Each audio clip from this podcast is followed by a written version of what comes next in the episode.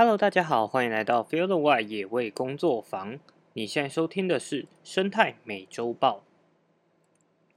这个礼拜啊，因为工作比较忙，所以整理新闻的时候比较怎么讲，匆忙一点啊，所以觉得内容整理上可能等一下会有比较多卡顿，还请大家多多包涵。那不管怎么样，我们就来看看上个礼拜有哪些跟环境、跟生态有关的新闻吧。好，首先第一则新闻呢，是上个礼拜算是，呃，不仅仅是环境新闻啊，其实各个新闻都讨论的非常多，就是日本福岛要排放废水的部分。好，那这则新闻的标题呢是福岛排废水究竟对人类生态有何影响？一文看懂科学争议。日本政府呢，在经过国际原能机构 IAEA 背书。决定从二四号开始将福岛核一厂的污染水排放入海。那为什么需要排放这个核污染水呢？主要是因为呢，从二零一一年福岛的核事故导致了大量的核污染水产生。日本东京电力公司将这些废水啊储存在数百个水箱内，但是为了要新建新的设施，并且确保这个核电厂安全的除役，所以就需要把这个空间给腾出来。而且，如果再遭遇到天灾的话，这些水箱可能会破裂，引发更严重的后果。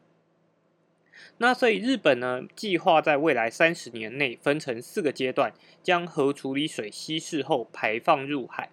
然而，争议的焦点在于说，这些核污染物啊，很难，呃，就是没有办法完全的去除。尽管国际原能机构表示说，核处理水里面的这个氚含量远低于国际标准。但科学家们对于这个就是这个决议仍然保持存疑。专家学者对于排放核废水的安全性有呃许多立场。部分科学家指出，氚在自然界里面本来就存在，那在经过稀释的情况下排放出来的氚含量，并不会对人体和生态造成明显的危害。但也有另外一部分的专家担忧说，这些污染物还是可能会对于海洋生态系统造成影响，那可能会导致生殖力跟细胞结构的改变。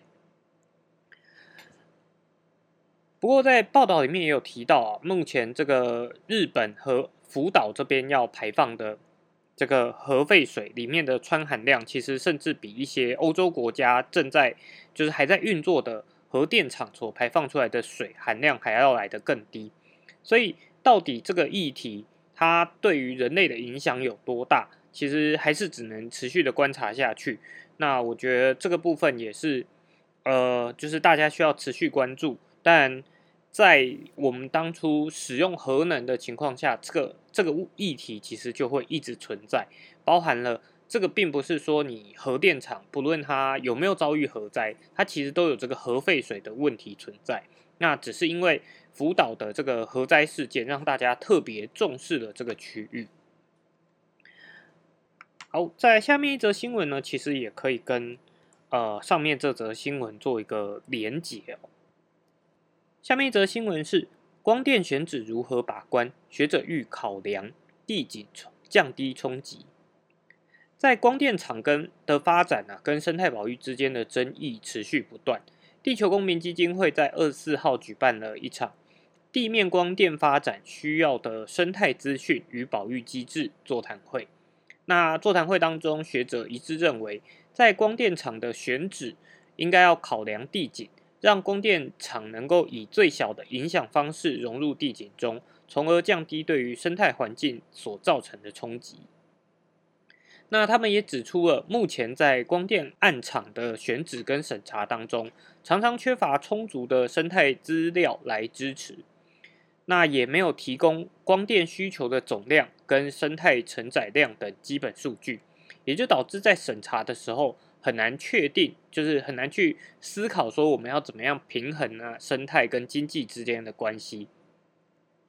那而且在缺乏这样子的调查之下。所有的审查都只能基于经验或者是讨论来进行。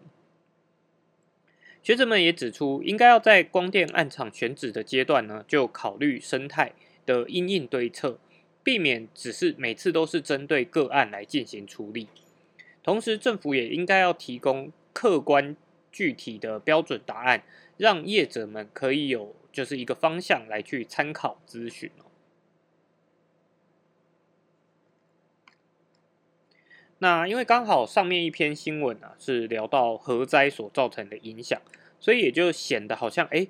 全世界其实在发展的大方向其实还是偏向于以以绿能为为主。当然也有部分的意见啊，他们可能会提出，哎，其实核能也算是一种绿能啊，对环境生态造成的影响比较小。但确确实实的就是，我们从第一则新闻可以看到，说核能即便现在对于应该说它在设厂。的部分对于环境的影响是小的，可它后续的一些核废料，包含像核废水的处理，在目前还是没有办法达到一个很好的、完全应该说可大家可接受的一个个的状态。所以绿能的发展好像还是势在必行。可是势在必行的情况下，我们呃希望绿能它是永续发展的，所以要怎么样同时兼顾环境保护？其实也是一个很大的课题。那同时也希望大家持续关注相关的议题，就是很多事情其实不是不是非 A 即 B，我们如何在中间去做一个调整跟呃选择，其实才是很重要的一个点。好，下面一则新闻呢，也跟环境有关鸟嘴潭土方遭疑违法倾倒，破坏环境，监委出手了。监察委员田秋瑾呢，在二十六号透过新闻稿指出，鸟嘴潭人工湖工程中土方的处理遭质疑，就是违违法倾倒跟弃置，可能对于生态平衡造成影响。那目前呃，这个田田委员已经申请了调自动调查。那这个案件呢，其实是由经济部水利署中区水资源局来负责的，但是。工程土方的处理似乎有许多的问题，所以被民众跟呃食物保育协会指出，他们就是不当的倾倒在乌溪的河床。目前呢，就是已经申请自动调查，也希望了解说经济部水利署中区水资源局有没有就是疏漏的地方。那这则新闻主要就是希望让大家注意到说，除了我们现在正在发展的绿能发展。其实其他不论是和什么工程，有些工程它可能有它的就是必要性，可是，在发展工程的时候，我们如何来减轻对于自然环境所造成成的影响，其实也是非常重要的。不能每一次都只是选择了，啊，我们要必须要做这件事情，然后都不考虑它的后果。其实有时候在设计的初期啊，去导入一些相对对生态比较友善的方式。对于后续的整个处理都会简单很多。好，在下面一则新闻呢，又是有一点老生常谈呐，不过也算是一个呃资讯的更新呐。这个新闻其实就是跟前面好几个月提到的案例也有关。生态热区一致游荡犬年底试办，野保团体发声明支持区内禁止喂养。农业部准备举办的台湾原生种野生动物因犬只侵扰改善示范计划，在这几个月一直受到大家不断的讨论跟关注。那在最近一次会谈呢，是在二十三号举行的会议当中，呃，双方就是动保人士与野保团体呢，都仍然没有达成共识。不过农业部的动保司表示说，一定会在年底开始施行。会谈当中，部分的动保人士仍然对于禁止在生态敏感区喂养有疑虑，那所以也就导致了最后其实野保跟动保双方并没有很明确的共识。野保团体在二十五号呢就发表了声明，呼吁说示范区内应该要仍然应该要来禁止喂养，并且彻底的进行源头管理，然后还有提升收容所量能。那这则声明里面提出了六点呼吁跟建议。第一点是示范区内应该要禁止喂养，但应该要补强法律跟教育。再来是掌握犬只的流向与动物福利，彻底管理源头，并提高收容所的运转量能。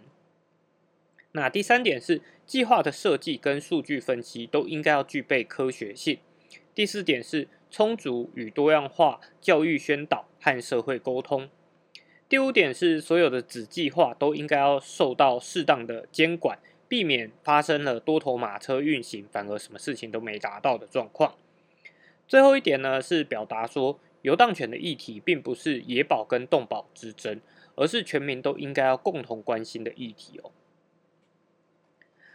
好，这则新闻其实已经。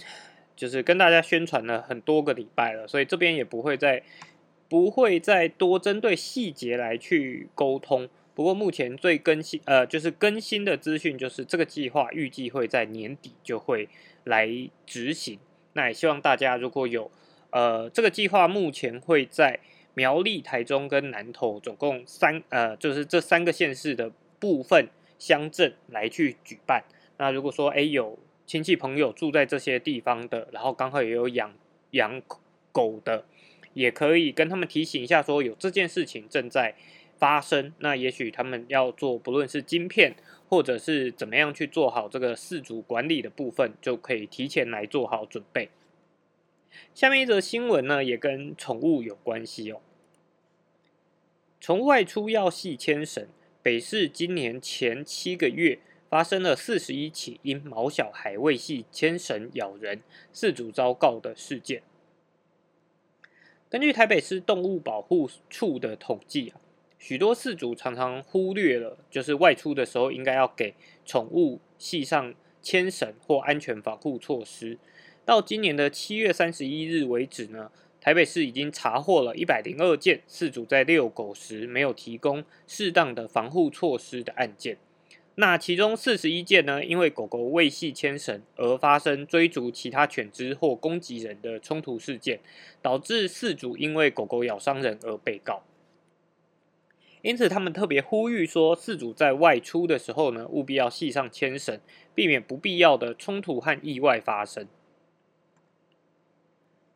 好，那这则新闻其实就是还是要提醒大家啦，宠物出门系牵绳，其实已经算是一个很大的共识。那因为没系牵绳，其实不论对于狗或者是其他的，不论是其他人的犬只啊，或者是。或者是呃人都是一个相对比较安全的状态。那如果说希望让狗狗可以自由的奔跑，也都可以到各个县市都有设立的宠物公园，那里面都会有有一个围栏的区域，可以让狗狗在里面去跟其他狗做交朋友啊，或者是活动就奔跑的一些活动。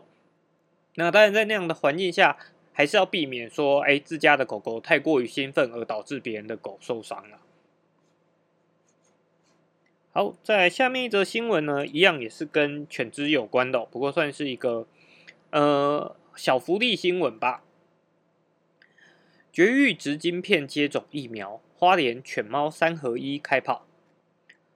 花莲的七星潭风景区等地啊，常有流浪犬追车咬人的事件发生。那县府除了设置驱赶器之外呢，也希望借由就是犬猫三合一节育方式。来减少无主浪犬的产生。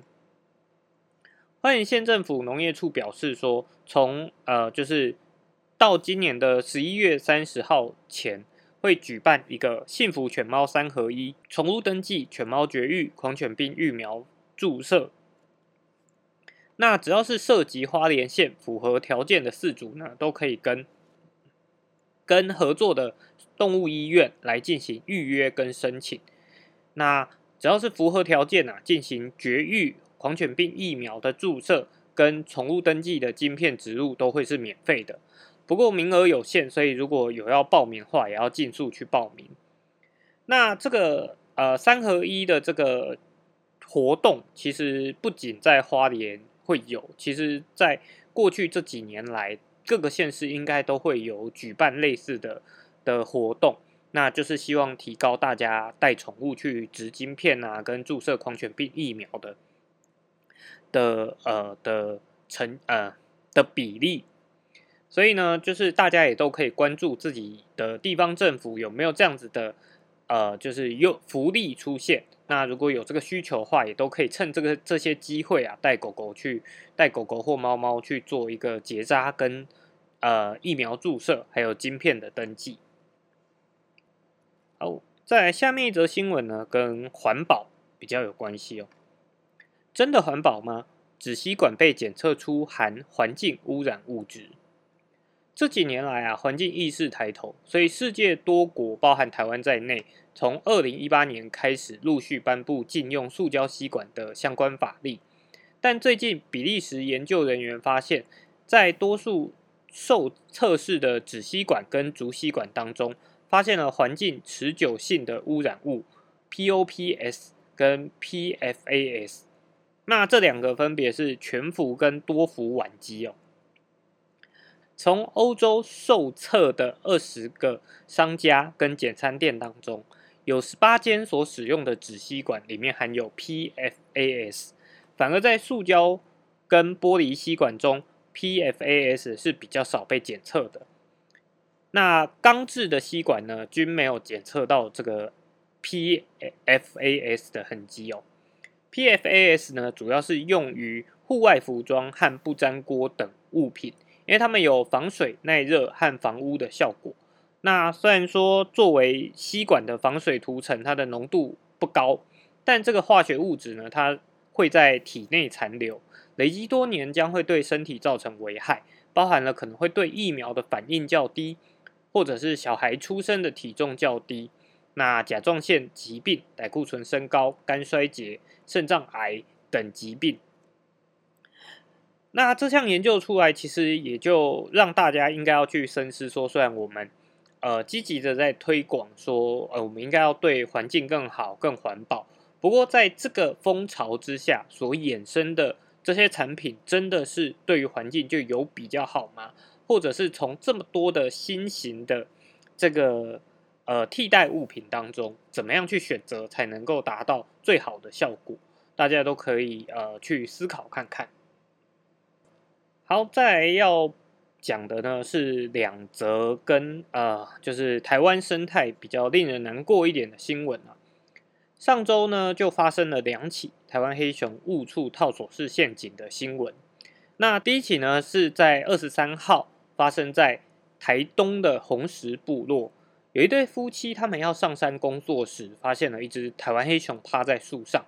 最一开始他们想说，哎，就是。避开，避免到打扰到这只黑熊，但后来就发现，哎，这只黑熊的行为好像有点怪怪的，觉得它可能误触陷阱，所以才爬到树上。那他们就马上通报了，就是呃林业及自然保育署台东分署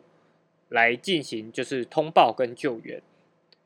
那救援的过程中，因为这只黑熊它躲在树上，所以整整个的救援过程其实相当的艰难哦。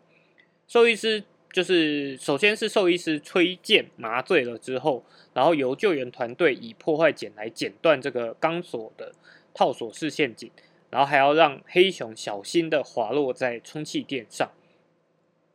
那在现场完成了初步的减伤跟清创之后，才运送去池上野湾野生动物救伤中心来接受医疗照顾。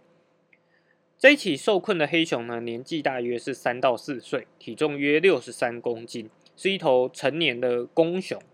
那后续会是伤口的情况，评估必要的医疗处置，等伤势恢复，评估没有大碍之后呢，就会尽速的野放。好，那再来上个礼拜的第二起这个黑熊事呃救援事件呢，是发生在二十七号，那在花莲的卓溪乡。有两名少年，他们在就是卓溪乡海拔不到六百公尺的山区，听到了黑熊的叫声，然后怀疑这只黑熊可能是受困，所以呢，他们也就很快的就通报。那野湾野生动物保育协会呢，跟呃花莲分署的团队就尽快的到现场来进行救援。那这个受困的黑熊呢，它是一只亚成的母熊，体重大约是三十四公斤。体态已经偏瘦弱了，那右掌的腕关节以下已经明显坏死，所以推估说它可能受这个套索受困至少两天，也是在紧急处理之后就运送下山。那花莲分署也表示说，将会持续的推广台湾黑熊生态给付示范计划，让更多的呃团体跟部落来协助巡护黑熊的栖地，并清查就是这个发生的周边山径上面不明的套索式陷阱，也会跟部落讨论启动狩猎自主管理计划，那也宣导使用改良式的猎具来避移除这些不安全的。大口径的套索式陷阱。那不到一个礼拜，发生了两起黑熊受困的事件。虽然这两起的这两只黑熊都有及时的被通报，所以生命上没有遇到什么大碍，但也显示说，在台湾的山林里，可能还有更多这类的事情正在发生。所以也希望大家是呃，就是越来越有生态概念，知道怎么样跟动物们共荣共存。那有在山区遇到呃，就是。不明的现象，譬如说，哎，真的看到看到动物受困在套索式陷阱，也可以尽快的通报相关单位。好，在下面一则新闻呢，也跟花莲有关哦。防猴抢食，泰鲁格国国家公园推室内用餐。在泰鲁格国家公园的天祥游憩区啊，因为那边有许多的店家聚集，所以也就导致了食物相对比较。呃，丰沛就成了台湾猕猴出没的热区。那也因为民众常年的喂食，导致人猴冲突频传。泰鲁格国家公园管理处为了减少食物漏白的机会啊，现在就开放了超商的二楼跟天享管理站大厅，供民众可以在室内用餐，减少让食物漏白的机会。当地的解说员表示说，要减缓人跟猕猴之间的冲突，需要多管齐下。那民众也必须要了解，说必须透过食物不露白、不喂食、不接触、不挑衅等新四不原则，来改变民众跟猕猴的习惯，才有可能让猕猴慢慢的回归他们正常的生活。好，再来是国际上的新闻，欧洲有史以来最严重野火肆虐希腊东北自然保护区。从八月十九号开始啊，希腊东北部自然保护区就遭受了有史以来最严重的野火肆虐。欧盟的哥白尼应急管理服务机构估计，这场大火已经波及了八万一千啊公顷的森林。那目前这场火灾也导致了二十人死亡，多数是可能是移民的呃民众。那消防部门表示。目前至少还有三个火点没有受到控制，而且有一些地区已经重新又出现了火苗。这场火灾呢，除了对于生态造成的影响，同时也对这些区域赖以为生的森林业啊、养蜂业还有旅游业造成了严重的经济影响。根据估计，光今年希腊就有超过十二万公顷的森林被烧毁，相当于过去十五年来每年平均的三倍。所以必须要说，就是像这样子的野火，真的是在呃全全球都在不断的发生。那这一点可能也跟就是全球的气候变迁有很大的关系，也是希望大家要呃持续关注我们的环境。好，再来下面一则新闻呢，是我觉得蛮有趣的新闻哦。生态破坏，加州原住民鲑鱼季没鱼吃，重建栖息地。在加州的克拉马斯原住民部落尤克尤罗克部落啊，近期举办了一年一度的鲑鱼季庆鲑鱼季庆典。不过展场上什么都吃得到，就是看不到主角鲑鱼的踪影。居民们表示说，这就很像是你办了一场派对，但你最喜欢的那个人不在。那原因是因为部落在今年统一规定说，庆典的时候禁止提供鲑鱼的餐点。当地的居民跟 CNN 的对话蛮有趣的啊，因为当地居民跟 CNN 记者说，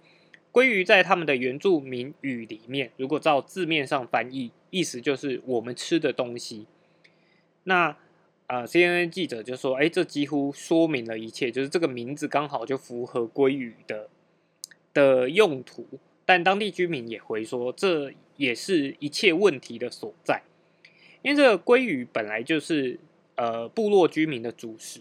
但从餐桌上消失呢，其实并不是，就是主要是因为河流里的鲑鱼数量大减，但这也不是一天两天就发生的事情。要归追溯起来的话，大约是从西元的一八四八年淘金潮开始，那采矿啊，跟水温上升，还有大型水坝的建设，都是导致河川生态被破坏的原因。当地居民表示说，他们只需要一半的鲑鱼回游产卵，就能够维持目前的数量。所以今年秋季，他们就决定说全面停止捕捞这个鲑鱼，希望说今将一年的不去捕捞，让鲑鱼们有比较多的数量的话，他们明年的繁殖可能就会更好。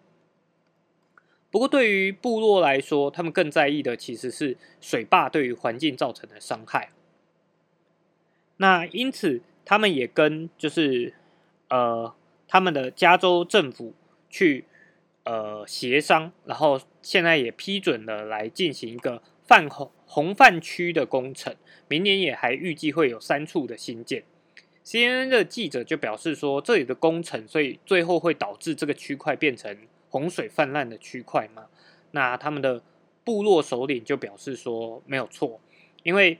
他们希望说。借由现代的工程来扭转人类对于这里的破坏，还给河流一片宁静的生态，重建食物链，让鲑鱼可以持续的在这里繁衍后代。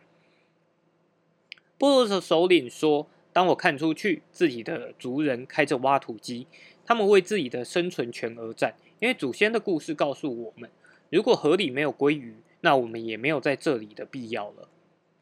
CNN 表记者呢就提出了，感觉你们没有因为你们土地上发生的事情感到痛苦和愤怒，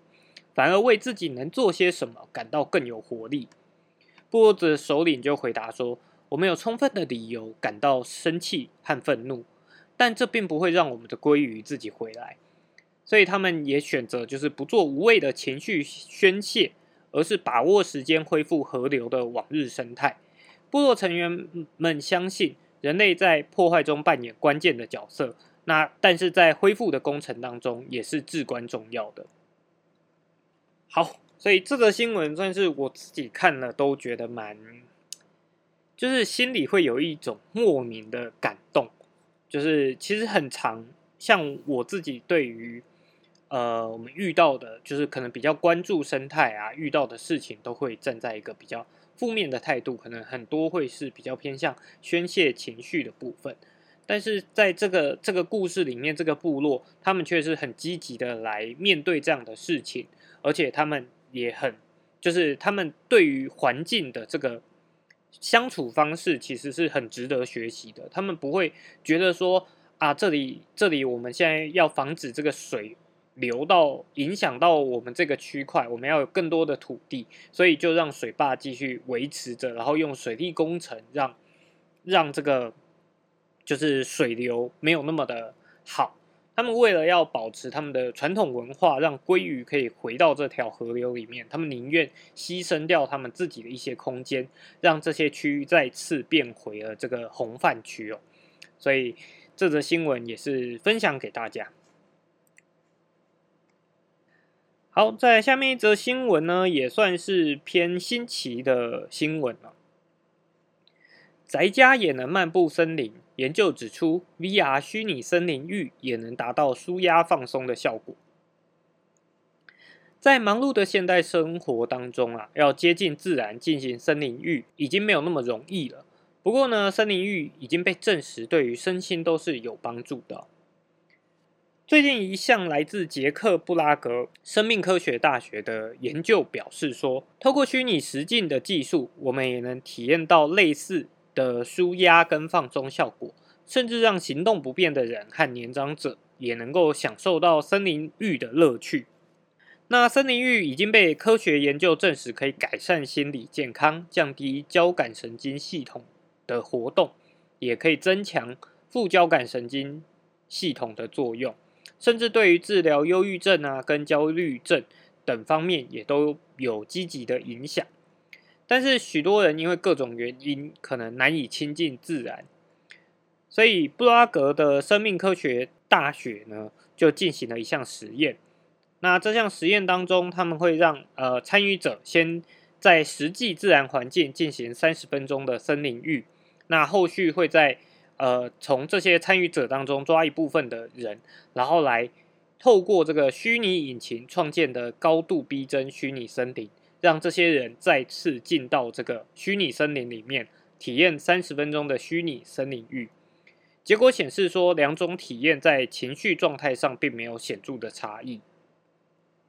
虽然虚拟森林浴呢能作为一个替代方案，让没有办法前往自然环境的人可以体验放松，但虚拟环境还是有它的限制存在。一方面是虚拟森林没有办法完全模拟真实世界的细节，像是植物释放的分多精啊、落叶踏踩的触感等等。但随着虚拟技术的不断进步，未来也有可能会突破这些限制，提供更真实的体验。